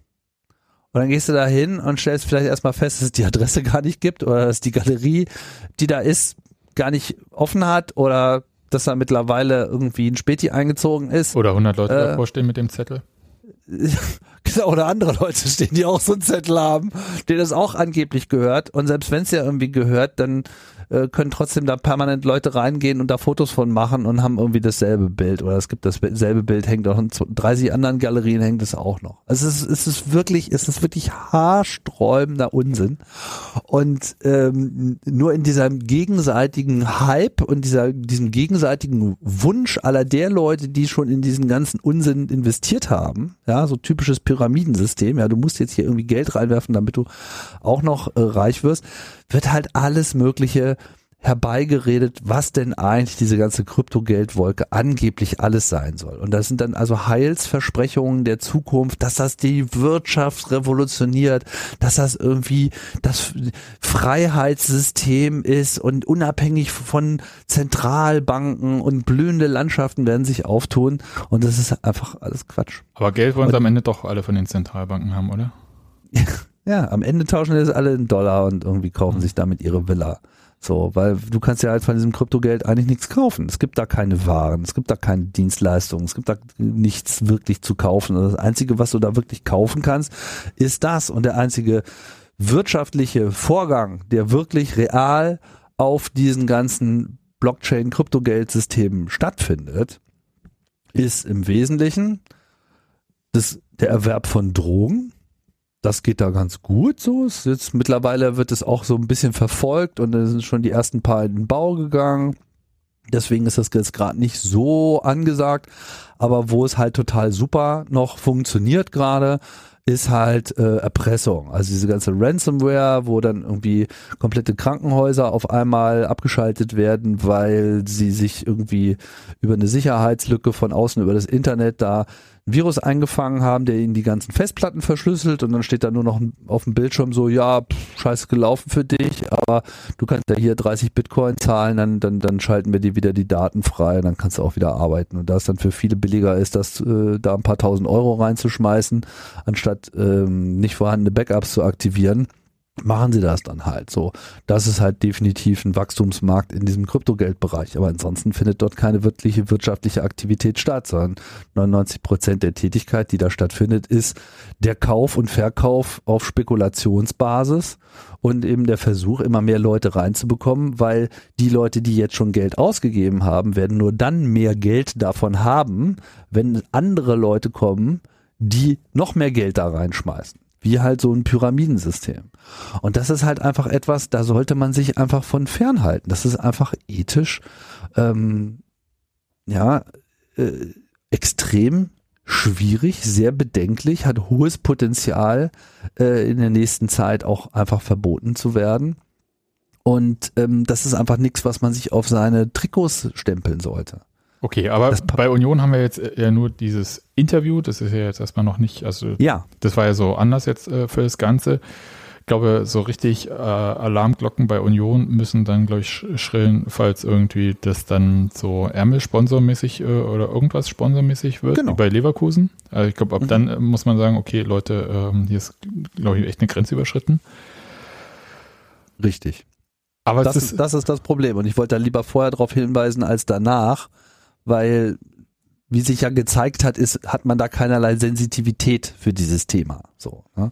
Und, und, und die muss jetzt entstehen. Also es ist einfach wichtig, dass der Verein von dieser ablehnenden Haltung wegkommt mit, man muss das alles nicht verstehen und das ist ja irgendwie ganz lustig, hin zu einem, wir betreuen das. Ich meine, da gibt es jetzt einen Geschäftsbereich im Vorstand für Digitalisierung, das finde ich super.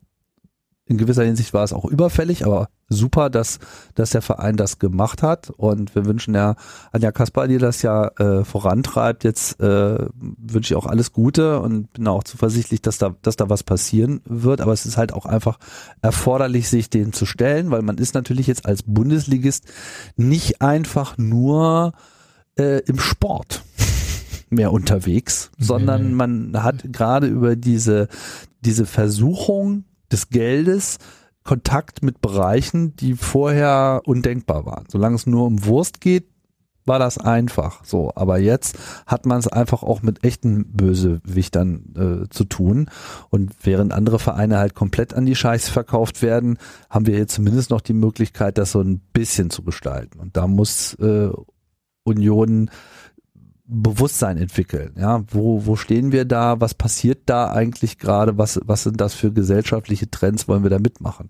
Und ich finde, man muss sich halt auch aus diesem Sportwettenbereich eigentlich raushalten. Ich kann verstehen, dass das sehr, sehr, sehr schwierig ist.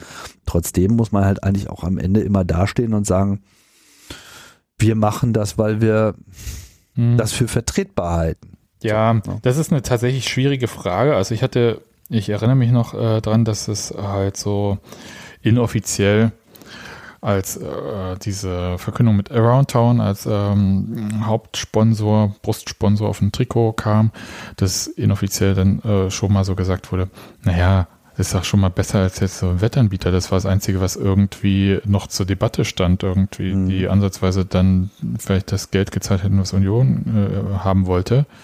Muss ich sagen, ja und nein, ne? Also so, ja, ist, also Sportwetten bin ich auch so, Finger weg, ist wirklich, das ist schon per se evil.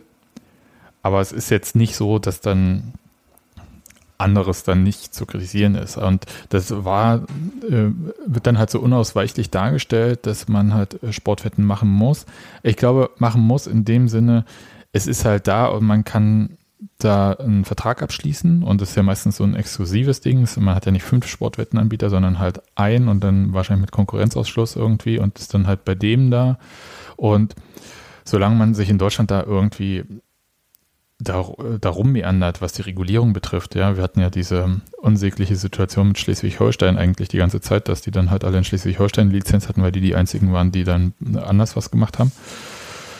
Also komisch alles insgesamt und ähm, das System dahinter ist äh, kaputt. Kann man da so einfach aussteigen? Hm, klar, wenn man eine Alternative hat, bestimmt.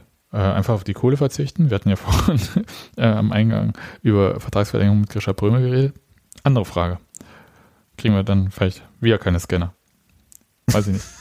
Also ich weiß nicht, ich, ich sage das jetzt auch mal so äh, hemdsärmlich, wie Dirk Zingler das dann auf der Mitgliederversammlung hemdsärmlich gesagt hat. Mhm. Ja, also das, äh, man möge mir das bitte verzeihen, dass das jetzt faktisch nicht ganz wir, wir, wir kriegen war. die Scanner mit dem Stadionumbau. Ich verstehe, dass er nicht doppelt investieren möchte. Das, das, das, das ehrt ihn ja auch. Und ich glaube, dass viele dieser Entscheidungen auch irgendwie nachvollziehbar sind. Darf ich ein was sagen? Ich, ich finde es schon ganz cool, äh, das Ticket auf dem Telefon zu haben. Und ich mit auf dem Telefon meine ich nicht ein PDF im E-Mail-Anhang, was ich dann aufmachen muss. Ja. Sondern einfach was in der Wallet ist. Wunderbar, super. Ja, ist richtig, äh, ist richtig toll. Also, und das als Dauerkarte, ey, ich wäre auch glücklich, weil eine Karte weniger, die ich mitnehmen muss. Vielleicht noch bezahlen, aber ich will nicht zu viel. Leute, ihr wisst ja. Ich, ich kann ja auch nicht kaufen, gibt ja keine vegane Wurst. Nein, also auch po polemisch, ja. Ne, bitte, ne, nicht nee. Ich würde auch damit bezahlen im Stadion und das nicht irgendwie schlimm finden. So. Ja. Na gut. Nadine, haben wir dich verloren? Ja. Nein. Nein. Hast du noch eine Frage zu NFT? Möchtest du investieren? Möchtest du eine deiner Katzen dafür verkaufen? Nein, ja, nein. Nein, ich habe keine Frage dazu. Äh, ja, du willst investieren? Nein, keine Katzen. War, war ja auch falsch. Ja, nein, nein, nein. ja, um, vielleicht mal etwas äh, äh, auch zum Abschluss zu bringen, ähm, ohne jetzt da nur so hatermäßig äh, rüberzukommen. Ich habe hab mir da halt schon sehr viel Gedanken dazu gemacht und es ist, es ist ein komplexes Thema. Es ist so ein bisschen wie mit dem ganzen Internet und so und es hat einfach eine Mega-Dynamik. Aber wenn ihr irgendwas mitnehmen wollt, dann nur so viel. So oder so, egal wie, wie da die technische Realität ist. Es handelt sich einfach um einen Bereich, wo man, wo Leute viel Geld verlieren können. Klar kann man da auch unter Umständen viel Geld verdienen, so wie auf dem Aktienmarkt, ja, oder mit anderen hochriskanten, spekulativen Systemen. Wer sich in sowas verlieren äh, lassen will und sein, sein ganzes Ersparnisse, seine ganzen Ersparnisse oder überhaupt so sein Spielgeld verlieren ähm, möchte und das okay findet, okay, gerne, könnt ihr gerne machen, so, ne? nur man sollte klar benennen, was es ist. So, und das ist es halt. So, es ist einfach ein hochspekulativer Bereich, in dem ein Hype veranstaltet wird, der wirklich unanständig ist. Und äh, sowas wie dieser Ärmelsponsor von, von Chemie Leverkusen, das, das überschreitet meiner Auffassung nach schon so eine Grenze. Wir hatten ja in dem Blogartikel auch noch ein paar andere Beispiele genannt von Manchester City, die dann irgendwie von einer Firma gesponsert wurden, die es dann auf einmal gar nicht gab. Ja. Also das, das, das, das, das hat so völlig absurde Dimensionen. Ja? Oder die stellen sich dann auf irgendwelche Pressekonferenzen mit, mit irgendwelchen Unternehmen, die in diesem Kryptobereich unterwegs sind und Monate später stellt sich raus, dass der CEO, der da irgendwie vor den Kameras stand mit den ganzen Spielern, ein Schauspieler ist. Der überhaupt gar, gar kein CEO ist. Also das, das, das, das ist also wirklich eine, eine Reise nach Absurdistan. Das kann man sich manchmal überhaupt nicht vorstellen, was da gerade abgeht, weil da einfach so viel Kohle hin und her bewegt wird. Und da wird auch sehr viel Geld gewaschen. Da, da, da, da ist viel Schwarzgeldwäsche äh, äh, mit im Spiel und mit, mit hochkriminellen Hintergrund. Und da muss man sich einfach fernhalten. Ganz weit fernhalten. Okay, ich mache das jetzt hier mal zu und zwar mit einer Person, die es auf jeden Fall sagen darf. Gute Nacht euch und ein Kuss auf die Nuss. Mua. Max bringt das immer so schön auf den Punkt. Finde ich auch. und äh, Nadine, Tim, vielen ja. Dank, dass ihr dabei wart auf dieser wilden Reise ähm, durch Mainz, nämlich das aktuelle Sportstudio, den Borussia Park in Mönchengladbach und dann im, mit Robert T. Online zusammen die Kryptowelle gesurft habt. Finde ich total spitze. Vielen Dank dafür. Dann auf Wiedersehen und äh, das nächste Spiel, Leute. Gegen wen spielen wir als nächstes? Augsburg? Äh, ja. Dann ja. in zwei Wochen. Ja. Äh, wir haben jetzt eine Länderspielpause. Da gibt es dann immer unsere Folge da bei Patreon, das wisst ihr ja. Und äh, da müsst ihr bloß für 50 Euro im Monat Mitglied werden, dann könnt ihr die auch hören. Pro Textilvergehen Mitglied. 50 Euro ja, äh, Nadine kann, äh, muss, braucht ein bisschen Geld für ihre nächste Investition in NFT. Genau. Macht's gut. Tschüss. Ciao. Ciao.